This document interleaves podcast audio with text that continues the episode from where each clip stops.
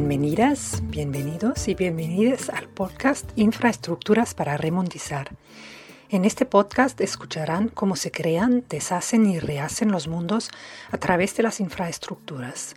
Junto con personas invitadas de diferentes lugares, imaginamos mundos con infraestructuras otras que quizás aún no conozcan.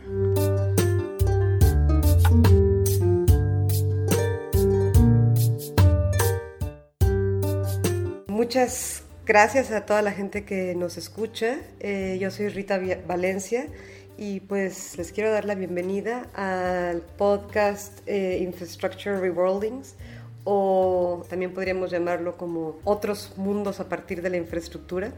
Eh, nuestro tema de hoy es el extractivismo, el colonialismo energético y la resistencia desde el corazón de la selva Angpon o Soque. Y pues para hablar de esto, pues estamos muy, muy emocionadas por contar con la presencia de Josefa Contreras. Hola Josefa, muchas gracias por estar aquí con nosotras. Hola Rita, hola a todas y todos, y aquí estamos. Josefa es una activista ANPON o Soque, pensadora indígena originaria de San Miguel Chimalapa. Sus indagaciones históricas están vinculadas a los procesos organizativos de defensa territorial. Ella colabora con el eh, suplemento Jarasca de la jornada, el diario Este País, de Washington Post también, y con la revista de la UNAM. Josefa es también compiladora junto con otros importantes intelectuales eh, soques como Fermín Ledesma y Fortino Domínguez del libro Cada vez más mocayas, pensares y sentires de soques contemporáneos. Y pues bueno, entonces eh, Josefa, la primera pregunta que me gustaría hacerte es, eh, ¿qué significa para ti provenir de un lugar como la selva de los Chimalapas? ¿Qué, qué, ¿Qué es la selva de los Chimalapas para ti y cómo, cómo se siente venir de ahí? Mm, bueno, pues em, para mí venir de nacer y crecer en, en la selva de los Chimalapas significa una larga historia de un pueblo al cual pertenezco, que es el pueblo Soque, el pueblo Ampen, y significa también un un, compromiso muy grande que es la defensa del agua, la defensa de los ríos, eh, una memoria también muy larga que es la memoria de las tierras comunales, porque esta región, que es una de las regiones más biodiversas del país, de México, incluso de Mesoamérica, pues está constituida de tierras comunales. Y esto no es una suerte, una casualidad o una concesión, es una pelea, una larga pelea de, todo un pueblo, de varios pueblos, eh, por sostener un modo de vida y por sostener estas tierras eh, comunales. Entonces, significa esto, significa agua, significa tierra, significa eh, vida, pueblos, esto. Ya, y bueno, pues eh, sabemos también justamente que eh, la selva de los Chimalapas, justamente con toda esta biodiversidad, esta, digamos, fuente de, agua, eh, este pulmón para, para el país, pero para Mesoamérica también, pues está amenazado, ¿no? Entonces, pues en este sentido, eh, no sé si nos podrías contar un poco acerca de las amenazas que tiene este, este, este importantísimo territorio y en particular, eh, pues cómo hay una relación, o sea, hay una relación entre la energía eólica del Istmo de Tehuantepec y la minería en Chimalapas. Claro que sí. Eh, uno de, las, de los peligros, de los riesgos eh, que hay en los chimalapas, que hay sobre los ríos, sobre la tierra, el territorio, son los proyectos de minería a cielo abierto, son los proyectos extractivistas. Actualmente en Chimalapas hay concesiones de minería a cielo abierto otorgadas por la Secretaría de Economía a empresas canadienses. Eh, hay la intención, existe la intención de extraer oro y cobre en la zona suroriente de, de lo que es San Miguel Chimalapas, en su colindancia con el ejido, con, con las tierras de Sanatepec. Estas concesiones mineras pues están eh, justo en una zona de, ríos, del cruce de ríos que abastecen a los pueblos icots, a los pueblos zapotecas de la planicie, de la planicie sur. Entonces el riesgo no es solo para el pueblo Soque, para el pueblo eh, de Chimalapa, sino también es para los pueblos de la planicie, los pueblos zapotecos. Ahora, este proyecto extractivista que, predomina en muchas partes del territorio mexicano, en el caso de Chimalapas está profundamente vinculado con el corredor de parques eólicos más grande de América Latina, que es el que se está desplegando en la planicie sur del istmo de Tehuantepec. Es eh, esta planicie donde están los pueblos zapotecas y los pueblos icots. Esta relación entre el extractivismo minero con la energía eólica eh, pone en cuestión que realmente, que, que, la energía eólica, que la infraestructura eólica sea realmente una energía renovable, sustentable y que esté orientada a mitigar el cambio climático. Y bueno, ustedes se preguntarán, ¿por qué? ¿Por qué? ¿No? ¿Por qué? ¿Por qué, por qué se hace esta afirmación tan, pues, tan contundente ¿no? y tan, tan que pone el dedo en la llaga? Y es porque la infraestructura eólica requiere de minerales eh, y, es, y, su, y su, su, despliegue, no solo en el istmo, sino en otras partes, está implicando una demanda cada vez más alta de minerales, como el cobre, como eh, el aluminio, etcétera. Y en este caso del istmo de Tehuantepec, parte de la energía generada por estos parques eólicos están directamente relacionadas con la industria minera. Eh, incluso hay un parque eólico en específico que está eh, destinado, que depende de, de la minera eh, de, la minera Grupo México, ¿no? Entonces hay una relación ahí que, que pone en cuestión hacia dónde va esta energía eólica, ¿no? que, que, cuestiona hacia dónde va, si va realmente para abastecer a las poblaciones o va, o va dirigida a abastecer a los sectores industriales, a los sectores empresariales, que pues no, no benefician a la población en su conjunto.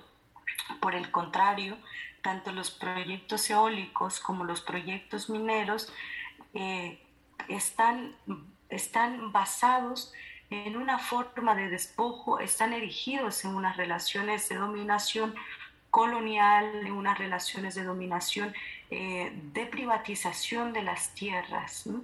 Eh, tanto tanto las concesiones mineras en Chimalapas como los parques eólicos eh, juegan a, a confrontar a las comunidades entre ellas mismas, aprovechándose de los conflictos agrarios que ya por sí han existido durante muchos años en la región.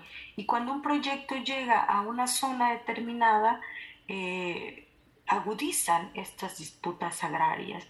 Y esto es deliberado porque hay una complicidad también de la, por parte de la Procuraduría Agraria que no agiliza los procesos de resolución de conflictos. Hay una una gestión de los conflictos agrarios que va favoreciendo a la instalación de estos megaproyectos eólicos y mineros. Y esto pues genera una fragmentación en las tierras comunales tanto de los pueblos zapotecas como de los pueblos soques los pueblos sicots. En el caso de, los, de, los, de nuestro pueblo, nuestro pueblo soque, no se ha logrado instalar esta minería porque ha habido una resistencia, ha habido una oposición clara por parte de, los, del pueblo soque, pero también del pueblo zapoteco y por parte de varios poblados que se alimentan del río Ostuta. Eh, sin embargo, la empresa no ha dejado de, de intentar cooptar a las autoridades, no ha dejado de hacer una campaña dentro de las comunidades prometiendo el trabajo, prometiendo el desarrollo, sin dar realmente la información sobre los impactos que tendría un tipo de minería como esta para extraer cobre y oro, los impactos que tendría al agua, los impactos que tendría la agricultura, los impactos que tendría a la salud de las personas. Entonces juegan con vender una, una falsa, eh, una falsa idea de, progreso, una falsa idea de desarrollo. Eh, porque se aprovechan también de las carencias y de las precariedades estructurales de nuestra región. Esto para el caso de la minería. Para el caso de los eólicos, en la zona zapoteca eh, se han aprovechado de una eh, desarticulación de las tierras comunales que se viene dando desde la década de los 70 en la comunidad agraria de Puchitán. Ahí es donde se ha instalado gran parte de, los parques eólicos. Eh, de tal forma que la cada vez más creciente instalación de estos parques eólicos pues va agudizando los procesos de privatización de tierras. Como decía hace rato, sobre un entramado de una eh, inconsistencia en la, en la tenencia comunal, un entramado de impunidad por parte de la Procuraduría Agraria, por parte de estas instituciones que favorecen los cacicazgos, la pequeña propiedad sobre las tierras comunales. Entonces, para el lado de los pueblos sicots, estos han tenido más firmes sus tierras comunales y han logrado evitar la entrada de los parques eólicos, aunque ello les ha costado mucha división dentro de sus pueblos, les ha costado mucha violencia ejercida dentro de sus pueblos donde las empresas han resultado impunes y ninguna ha sido eh, realmente eh, señalada porque no es fácil. Eh, como responsable de, de, la violación a los derechos humanos que se están cometiendo en la región. Algunos documentos sí, sí, han advertido sobre las posibles violaciones, como algunos informes de, de, los relatores especiales de la ONU, que el año pasado, por ejemplo, en agosto, eh, advirtieron sobre el peligro que corría la comunidad zapoteca de Unión Hidalgo eh, de que sus derechos humanos fueran violados por la empresa Electricité de France. Y así han habido otras instituciones que han eh, advertido sobre este, sobre este peligro que corre.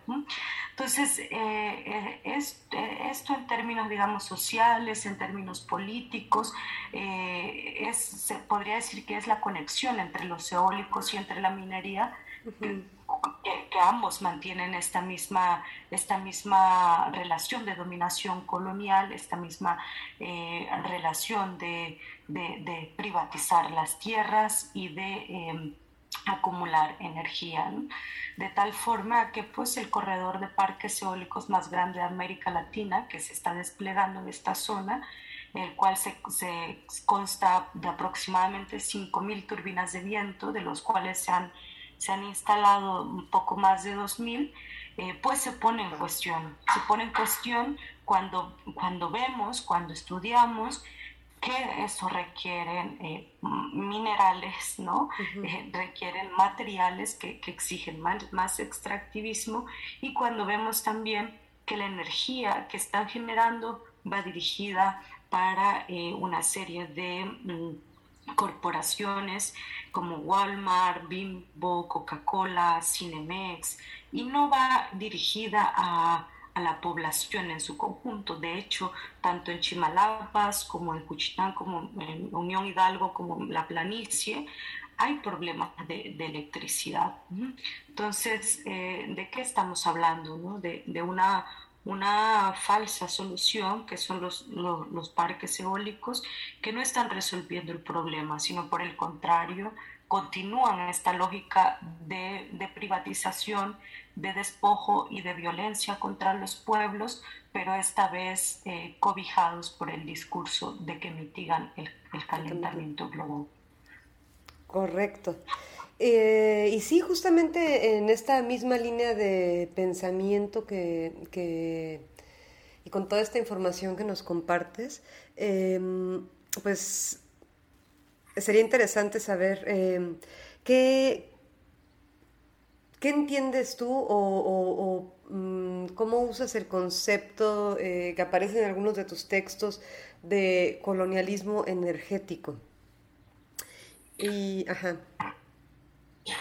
Sí, pues colonialismo energético es, es un término que, que estamos em, pues denunciando, poniendo sobre la mesa y que estamos, eh, em, que nos está sirviendo em, desde los procesos de defensa del territorio, eh, pero también desde los procesos de investigación que nos está sirviendo para nombrar este tipo de despojo que estamos viviendo. Entonces el término colonialismo energético eh, se sitúa en, en, todo este debate y en toda esta discusión, digamos, global que se está dando sobre la crisis energética eh, en la que asistimos en el siglo XXI, en el que asiste pues una sociedad eh, altamente industrializada ¿no? en el norte global y que se habla de, crisis energética porque hay un declive de los, de los combustibles fósiles, un encarecimiento y que se requiere una transición energética que logre superar esta crisis y también eh, se requiere eh, una transición energética a otras fuentes ¿no? que, que, que, mitiguen el, calentamiento global o que em, contravengan pues esta emergencia climática. En este debate hay, pues han celebrado varias cumbres internacionales sobre eh, calentamiento global, sobre cómo tomar medidas, sobre cómo los estados y las empresas deben tomar medidas para para, para, para accionar, ¿no? Para accionar ante esta emergencia climática. Y vemos que estas medidas que se están desplegando de todos estos encuentros y que están siendo ahora promovidas por las empresas y los estados, medidas que se hacen llamar de transición energéticas, de fuentes renovables como eólicas, fotovoltaicas principalmente, no están resolviendo el problema. Por el contrario, se están em, cimentando en viejas relaciones coloniales, en viejas relaciones eh, desiguales, en viejas relaciones de dominación y sobre todo en relaciones capitalistas. Con esto queremos decir de que el despliegue de energía eh, eólica, fotovoltaica, está eh, cimentada en desigualdades energéticas. Si no se plantea, no se plantea la redistribución energética, por el contrario, agudiza la desigualdad en el acceso energético, por el contrario, eh, no plantea tampoco eh, mitigar la emergencia climática, puesto que requiere de más minerales. Entonces, vemos que en el caso del istmo de Tehuantepec, este tremendo despliegue, este, este descomunal despliegue de energía, de infraestructura eólica, pues sigue reproduciendo estas relaciones coloniales en tanto los pueblos que ahí habitamos ni siquiera tenemos un acceso eh, a la energía como lo, lo, tienen otras latitudes del mundo, que son las que hoy día están exigiendo más, más, más energía para sostener un modo de vida capitalista que es insostenible con, con la tierra. Entonces vemos que otra vez los territorios de los pueblos indígenas, nuestros territorios, tienen que ser retomados para una falsa solución, para desplegar toda esta energía, toda esta infraestructura eólica, infraestructura fotovoltaica, que, es energía para seguir abasteciendo a una sociedad industrial, a, una a, un, a un modo de producción capitalista el cual es el mismo que nos ha llevado a esta catástrofe. Entonces, eh, en esta categoría de colonialismo energético, también pues la hemos caracterizado como, em, como una, una, una forma eh, de instalación de megaproyectos en la que no se, toma en cuenta la, participación, la opinión de las personas. En este caso, por ejemplo, las consultas indígenas eh, que están manipuladas o que no están, eh, que no están realmente eh, aplicadas en los territorios.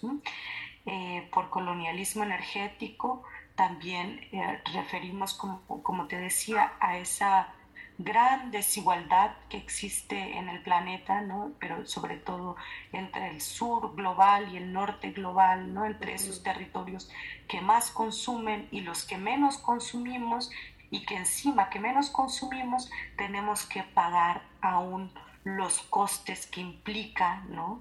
el alto consumo de otras latitudes del mundo, ¿no? de ese norte global, digamos este colonialismo energético también se erige, eh, es importante volverlo a señalar, eh, sobre esa privatización de las tierras comunales que tanto hemos hablado y que eso pues nos da un, un indicio, una variable de que continúan eh, las relaciones capitalistas, ¿no? O sea, recordemos que las tierras comunales en nuestros territorios pues han sido producto de una larga disputa por parte de nuestros pueblos y que no ha sido una concesión y que hoy día en esta, en esta nueva forma de, de acumulación por despojo, en esta nueva forma eh, pues de megaproyectos, otra vez eh, eh, viene una avalancha de privatización de nuestras tierras.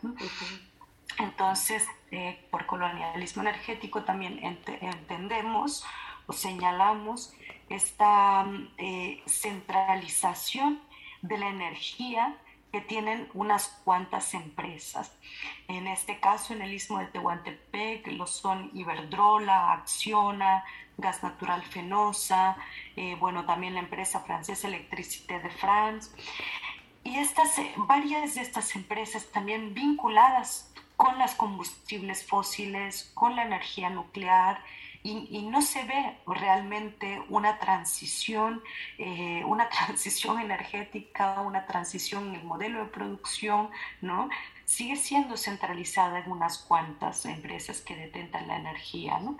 Y bueno, y como decía hace rato, pues sigue dirigida también a abastecer, em, abastecer a, las, a las corporaciones.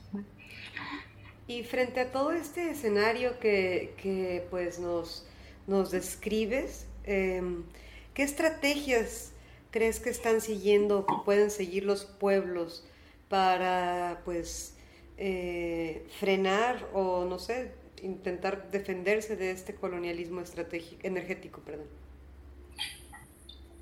Sí, pues en, los pueblos, en Chimalapas, la asamblea como órgano de decisiones eh, recurrir a la Asamblea como órganos de decisiones, recurrir a, la, a, la, vigilancia de, los linderos, de las tierras comunales. Eh, creo que es una de las acciones muy concretas que muestran eh, una insistencia por seguir manteniendo la comunalidad, digamos, agraria, por seguir sosteniendo pues, la existencia como un pueblo en este territorio por seguir defendiendo a los ríos libre de, de cianuro, libre de, tóxicos. Eh, por parte de los, del pueblo zapoteco hay algunas expresiones de resistencias que han llevado varias organizaciones y compañeras y compañeros que han optado por reconstituir sus asambleas, sus espacios de toma de, decisiones a, contracorriente y a contrapelo de eh, pues una, una larga historia de, de, fragmentación de sus tierras comunales y de desarticulación de sus, de sus asambleas.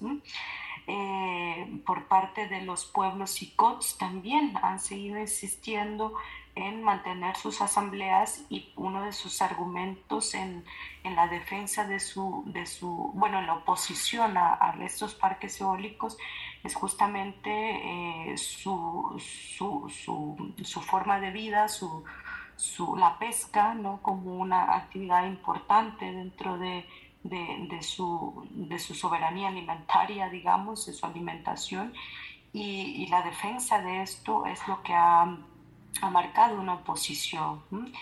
Eh, son algunas expresiones colectivas, comunitarias, porque no todos los pueblos se oponen a, estas infraestructuras eh, de viento. Eh, son algunas expresiones colectivas, que se han ido articulando ahí en la medida que se ha podido para eh, oponerse a estos, a estos megaproyectos. Y bueno, y otras expresiones que han llevado compañeras y compañeros son las de apostarle a la educación comunal, eh, apostarle a, a, la formación de jóvenes.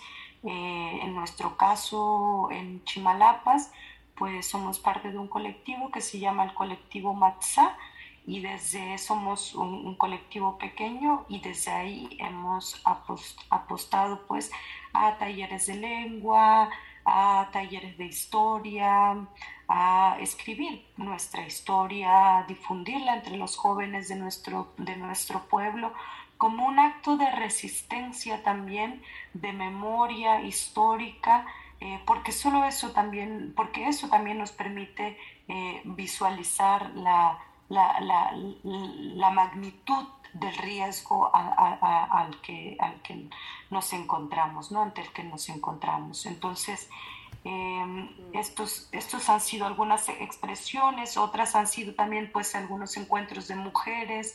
Eh, para reflexionar concretamente sobre la, la, defensa que, que, ejercen cotidianamente varias compañeras que viven, que viven ahí en la región, eh, que en su cotidianidad eh, la, ejercen en, en, el cuidado del agua, en, en sostener la, la, alimentación, la economía regional, etc. Entonces, esta, estas son algunas de las expresiones de de resistencias, digamos.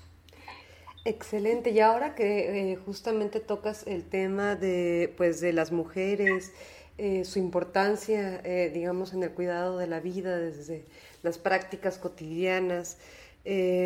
bueno, en algunos trabajos has hablado sobre comunalidades sostenidas por las mujeres. Em, pero bueno, ¿por qué comunalidades en plural? Sí, comunalidades porque, bueno, entiendo que las y los que nos escuchan em, más o menos sabrán que, de dónde viene la, la este, este, esta palabra, la comunalidad. Eh, así como para sintetizar rápidamente, pues ha sido como una forma de llamarle a un modo de vida de un pueblo, ha estado referida constantemente por, por estos compañeros oaxaqueños, este Jaime Luna eh, em, y bueno, Juana, Juana Vázquez, me parece, o el Aquino, etcétera, ¿no? Varios compañeros ahí de larga trayectoria que han estado eh, poniendo eh, esta palabra ¿no? en, en, en, para nombrar este modo de vida de los pueblos. Entonces, en, en el caso que, que, del que aquí hablamos, pues hablamos de comunalidades para señalar que hay, que hay diferencias entre los pueblos y entre los modos de vida de nuestros pueblos indígenas, que no somos lo mismo entre soques de Chimalapas con soques de de Chapultenango, Chiapas, ¿no? O soques de Guadalajara, Jalisco, o zapotecas del Istmo con zapotecas de, de, Guelatao, ¿no?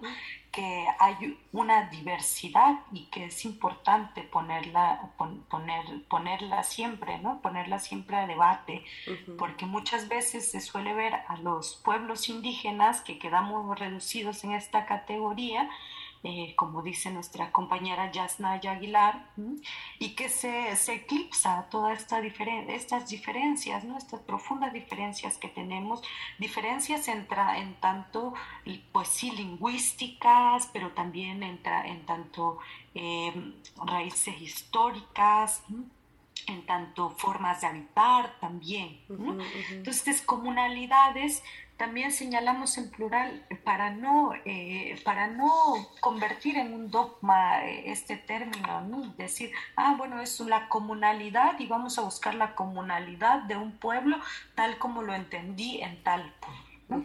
no, las comunalidades es también una forma de apostarle a la a, pluralizar ¿no? a, la historia de los pueblos, a, pluralizar el entendimiento que podemos tener y nuestra relación con los pueblos, ¿no? Romper esta mirada asistencialista que muchas veces se tiene sobre los pueblos, ¿no? En la relación de los investigadores con los pueblos o de los solidarios con los pueblos o una visión eh, eh, del primitivo, ¿no? Entonces, romper estas, estas miradas eh, rancias que se han ido constituyendo a lo largo de, de mucho tiempo, pues es, es también apostarle a, a, a, vernos y a mirarnos desde nuestras diferencias, ¿no? Entonces, las, a, referir a las comunalidades, referir también a que, por ejemplo, ¿no? En Chimalapas podríamos decir que una expresión muy fuerte de nuestra comunalidad es nuestro territorio, es nuestra tenencia comunal. Pero vemos en Juchitán, por ejemplo, que, que, su territorio está desarticulado, que su tenencia comunal está cada vez más fragmentada. No por eso vamos a decir que, no, que es un pueblo sin comunalidad o un pueblo que está perdiendo su comunalidad. No podemos decir eso. Podemos ver que sus formas eh, comunales de habitar el mundo radican también en una presencia muy fuerte de su lengua, por ejemplo, ¿no?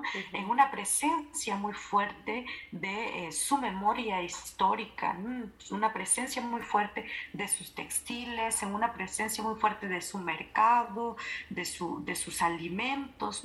Entonces, así vamos a ir viendo en diferentes pueblos que hay diferentes expresiones que, que, los hacen ser pueblos, que los mantienen como pueblos, ¿no? y que no hay un solo modelo que permita leer a todos los pueblos indígenas. Esto lo digo porque hay una, una vertiente de la antropología que ha leído a los pueblos indígenas eh, como con, con, parámetros de qué tan autóctono eres y qué tan aculturizado, qué tan eh, modernizado estás. Y esto lo único que hace es seguir encerrados en esta dicotomía entre el buen salvaje y el, y el primitivo, el, el, el, indio atrasado.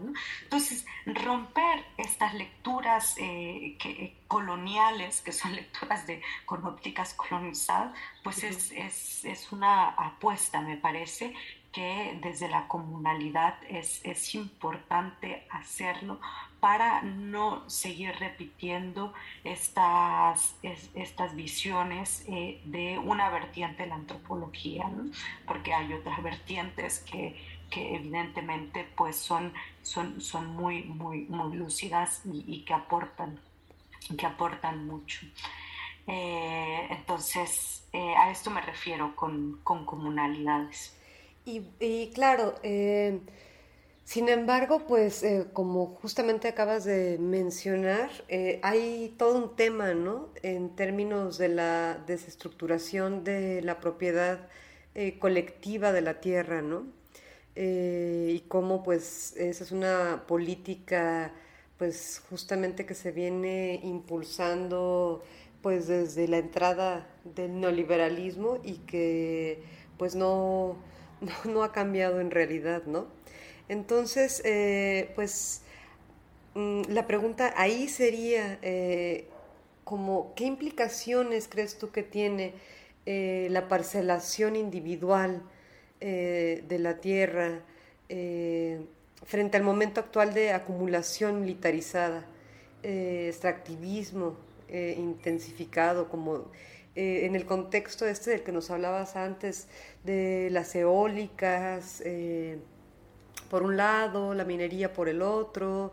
Eh, ¿Qué implicaciones tiene esa parcelación individual y cómo se puede resistir a todo eso?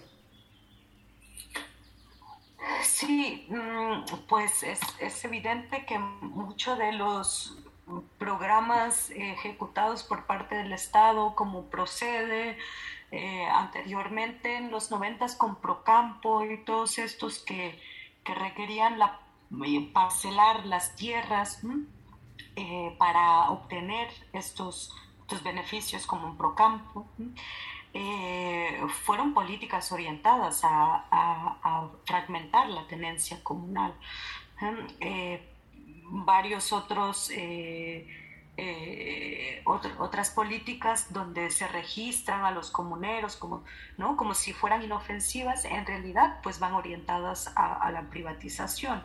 La parcelación va, va orientada también a esto porque eh, pues recordemos que, que si ahora está álgido este, este, este, momento de privatización de las tierras, recordemos que eh, es, una política que se viene ejerciendo paulatinamente, ¿no? En todo, en, todo, bueno, en finales del siglo pasado y principios de este siglo. Entonces, esto no, no ha terminado y, y continúa y lo vemos claramente con los parques eólicos en la comunidad agraria de Cuchitán, donde como no hay autoridades de bienes comunales, pues eh, esto entra como con más facilidad, la, privatización, la pequeña propiedad.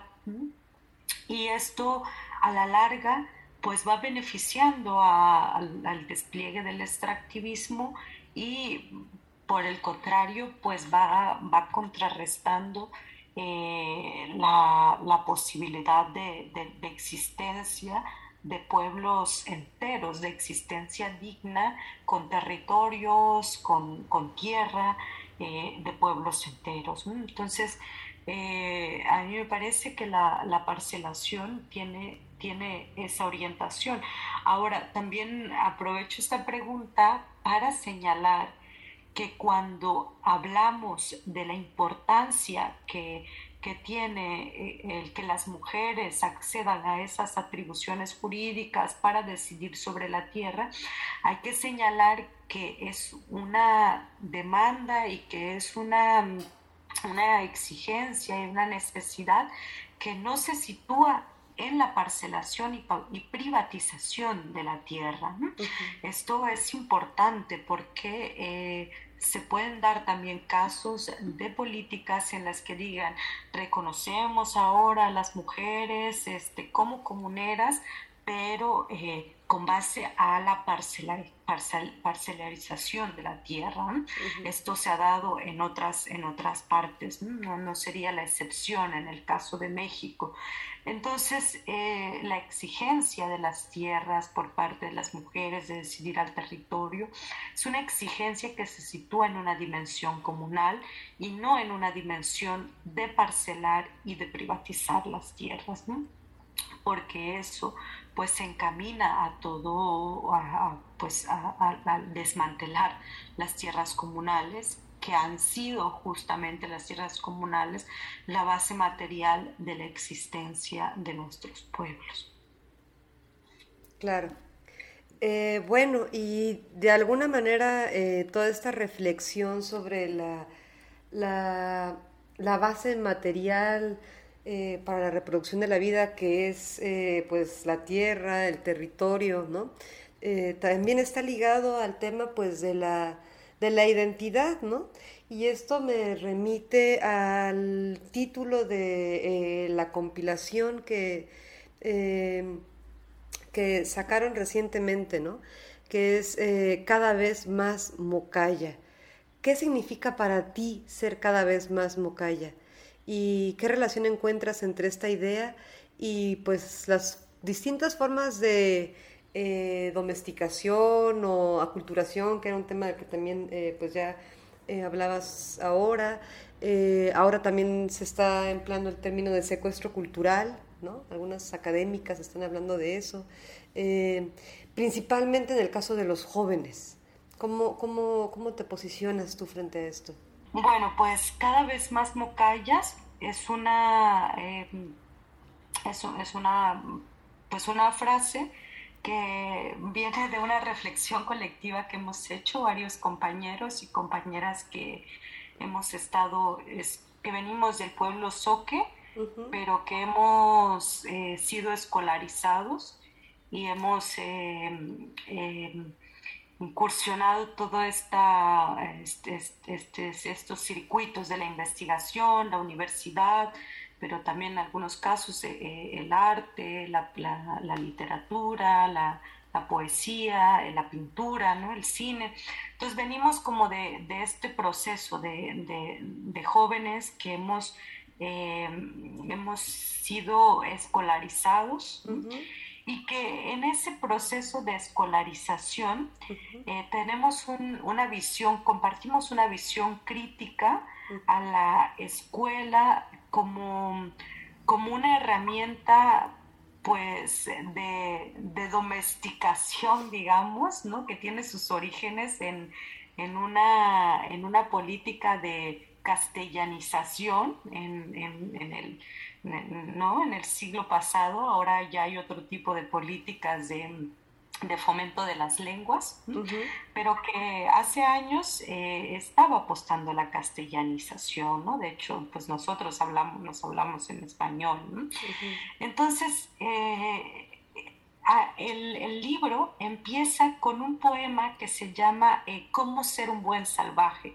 que es de Miquel Sánchez y que es todo, todo un poema que va, que va explicando cómo, cómo te enseñan a ser un buen salvaje, ¿no? Esto para aludir en, nuestra interpretación, para, para, aludir a nuestra experiencia dentro de la, de la, de la educación eh, escolarizada, dentro de, ¿no? Y cómo nos van, nos van formando en esto, ¿no? En, un proceso de, integración supuesta también a, una sociedad eh, nacional, mestiza, a, un, a, una identidad mexicana, ¿no? Etcétera. Y que en ese proceso eh, el cada vez más mocaya refiere a cómo hemos experimentado un, un, pensamiento crítico dentro de estas instituciones que nos ha hecho eh, ver las raíces históricas de nuestros pueblos, que nos ha hecho reafirmarnos de dónde venimos, que nos ha hecho contravenir e ir a contrapelo a esta política del buen salvaje, ¿no?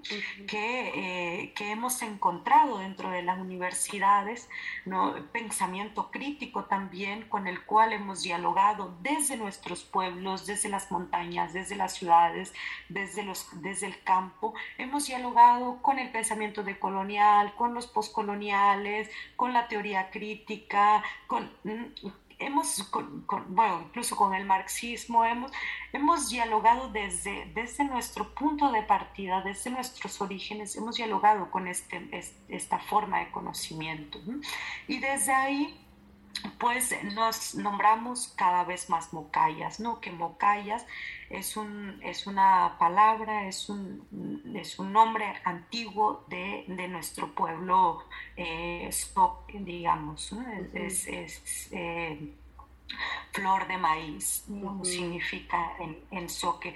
Entonces, eh, cada vez más mocayas es eso, que después de, haber sido, bueno, o en este proceso de haber sido formados en un sistema escolarizado, eh, de tener acceso también a la universidad en tiempos del neoliberalismo, pues ha sido una, un desafío para nosotros para eh, seguir reafirmándonos, ¿no? para seguir eh, enunciando y para seguir escribiendo nuestra historia y para seguir creando, produciendo, investigando en tiempos de riesgo y con la apuesta de eh, seguir defendiendo pues a, nuestro, nuestros pueblos.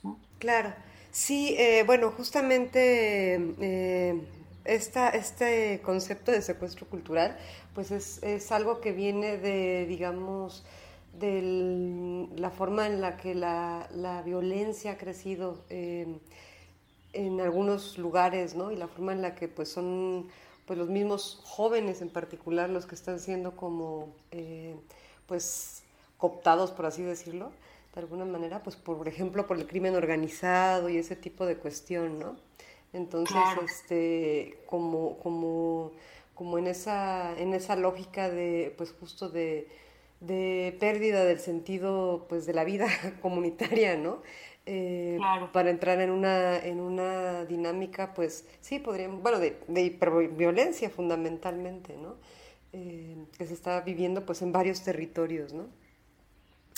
Eh, claro, totalmente. Sobre, sobre esto, Rita, eh, sí, yo no, conozco el término, pero me parece muy, muy importante lo que estás diciendo, porque eh, creo que es, es, es un tema que, que, que, actualmente está muy latente y que habla de una descomposición que están haciendo en todo el tejido comunitario y que es una violencia que cada vez es, es, más latente, ¿no? Y que creo que esta violencia corresponde a un, a un tipo de, de cultura genocida, ¿no? A una forma genocida que, que, nuevamente se, se, viene, se viene renovando y que se renueva en este momento cuando hay gran acecho a los a los minerales, gran acecho al agua, gran acecho a la tierra, y que efectivamente pues están, están azotando a toda una generación y que es, es, muy doloroso y que yo creo que hay que, hay, que decirlo eh, constantemente porque eh, lo que está en juego es una generación, pero también es, es, es la vida de, de, todo un pueblo ¿no? y el futuro de, de, un pueblo. Y que sobre esta, esta violencia pues se, se cimientan estos, estos megaproyectos, ¿no? Es como abren su entrada para, para los territorios. Exactamente. Y bueno, o sea, eh, esto pues nos lleva un poco a, la siguiente eh, pregunta que tiene que ver con eh, pues con infraestructura, ¿no? O sea, con, con la infraestructura pensada no como, como normalmente pues eh, nos dicen, ¿no? Como, como, construcción material en un lugar determinado, ¿no? Sino también, eh, pues, pensar infraestructura como las formas en las que una comunidad o un pueblo produce y reproduce formas de vida, ¿no? Eh, que, le, que, le, son propias, que son determinadas, ¿no? Entonces, desde esta perspectiva mucho más amplia de la idea de infraestructura, ¿Cómo te imaginas que sería una infraestructura que promueva la forma de, ser, de estar, de habitar del pueblo soque?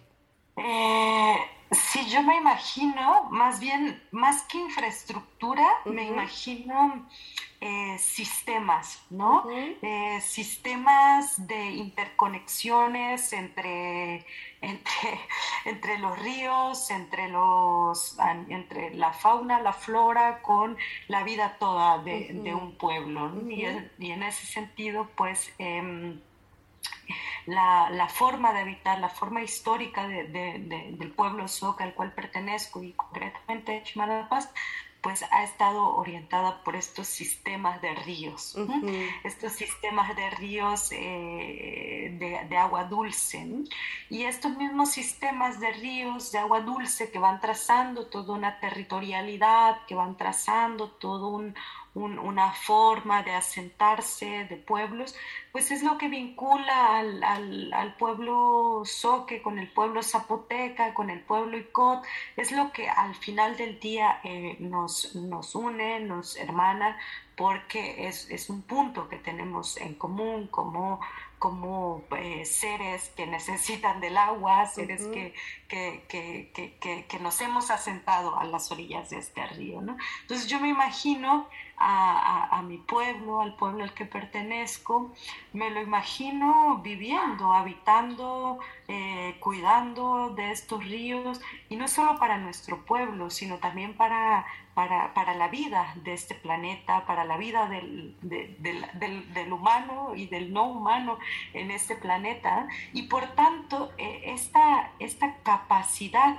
que ha tenido eh, en, el pueblo Soque, nuestro pueblo Soque, para existir durante 3.800 años y, y, decir hoy que me sigo... Eh, eh, sigo reafirmando como Soque, es, es, esta, esta capacidad la que nos puede proyectar en el futuro, la que nos puede hacer imaginar en el futuro, ¿no? Y, un futuro que en este momento es necesario imaginarlo en un momento de crisis planetaria, un momento de emergencia climática, este, este, este gran pasado del pueblo, esta existencia del pueblo, pues nos permite imaginar un mundo eh, en el que respetemos el agua, en el que cuidamos los ríos y que quizá pues nuestra posición como, como, como defensores de Chimalapas, defensores de, los ríos, pues nos permitiría también em, eh, tener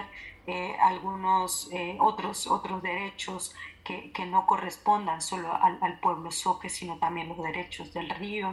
En, en otros en otros países lo están, lo están, lo están considerando. Me parece que en Colombia están hablando también de, derechos, de, no solo de, los humanos, sino también de, los, de los seres no humanos. ¿no? Y en este caso creo que los ríos deberían, tener, deberían de ser considerados.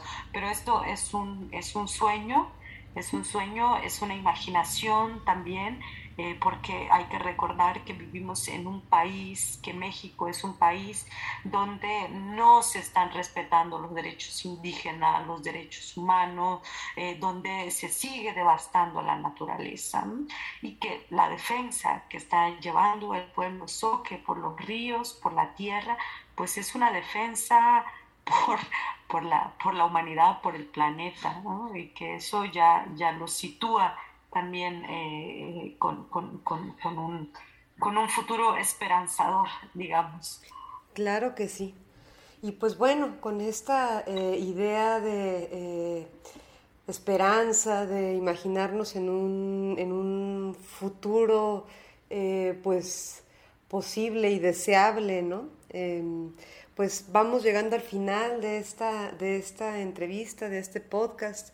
Eh, sin embargo, me gustaría preguntarte si hay algo más que, te gustaría eh, contarnos y, bueno, también como un poco en relación con, esto, para las personas que nos escuchan, ¿cómo pueden eh, pues aprender más de, digamos, de, pues del pueblo soque, de la defensa que están haciendo por este, pues por, por, la vida misma, ¿no? ¿Qué, a dónde se puede, a dónde nos podemos acercar? Bueno, pues pueden buscar eh, en, internet el Centro de Lengua y Cultura Soque, que es el espacio donde están compañeros como Miqueas, Bortino, Fermín, Saúl. Eh, pueden también visitar eh, nuestra página de Colectivo Matzán en Facebook, donde difundimos algunas informaciones sobre, sobre la, la, la, la minería a cielo abierto que se quiere instalar en nuestro territorio. Y, y bueno, también este, eh, si quieren consultar, echarle un ojo ahí al libro de Cada vez más mocayas, eh, Sentires y Pensares de Soques Contemporáneos, pues pueden acercarse. Em, y bueno, pues a mí me quedaría solo decir que muchas gracias, Rita, por, por esta invitación y pues muchas gracias a todas y todos los que se toman el tiempo para escuchar este podcast. Eh, creo que la, la historia, la, la, defensa del territorio, del pueblo soque, es tan solo una de las muchas, muchas defensas de los territorios que están ejerciendo muchos pueblos en México, pero también en América Latina y que de alguna forma encuentra vínculo con otras expresiones en, en, otras partes del mundo que están defendiendo la tierra, que ahora se habla de una defensa de la tierra. Eh, donde vemos que la crisis, el colapso, eh, la, la emergencia climática es cada vez más latente y el rostro que nosotros vivimos de esta crisis energética y, emergencia climática que tanto se anuncia en los países de Europa, del norte global, pues el rostro que nosotros vivimos es un rostro de despojo, un rostro de violencia, un rostro de asesinatos de los defensores ambientales en México, ¿no? que es el segundo país más peligroso después de Colombia y que entonces lo que, lo que queda, lo que, lo que resta, lo que, lo que una de las cosas que podríamos hacer, pues es seguir articulando nuestras defensas del territorio en nuestros pueblos con otras defensas que se están haciendo en otras partes del mundo que están defendiendo la, a la tierra, ¿sí? Y que eh, seguir apostando pues a que eh, la vida digna de nuestro nuestros pueblos es, es de larga duración y que eh, eh, las luchas que se están dando pues son las luchas para, para todas y para todos. Y pues muchas gracias Rita otra vez. Bueno. Muchísimas gracias a, ti Josefa. Un, placer verdaderamente eh, pues escucharte y pues eh, para la gente que nos escucha pues pedirles que sigan también eh, a este podcast pueden encontrarnos en Twitter en arroba y Reworldings o también en nuestra página que es www.infrastructurereworldings.com bueno pues eso muchísimas gracias pues hasta muy pronto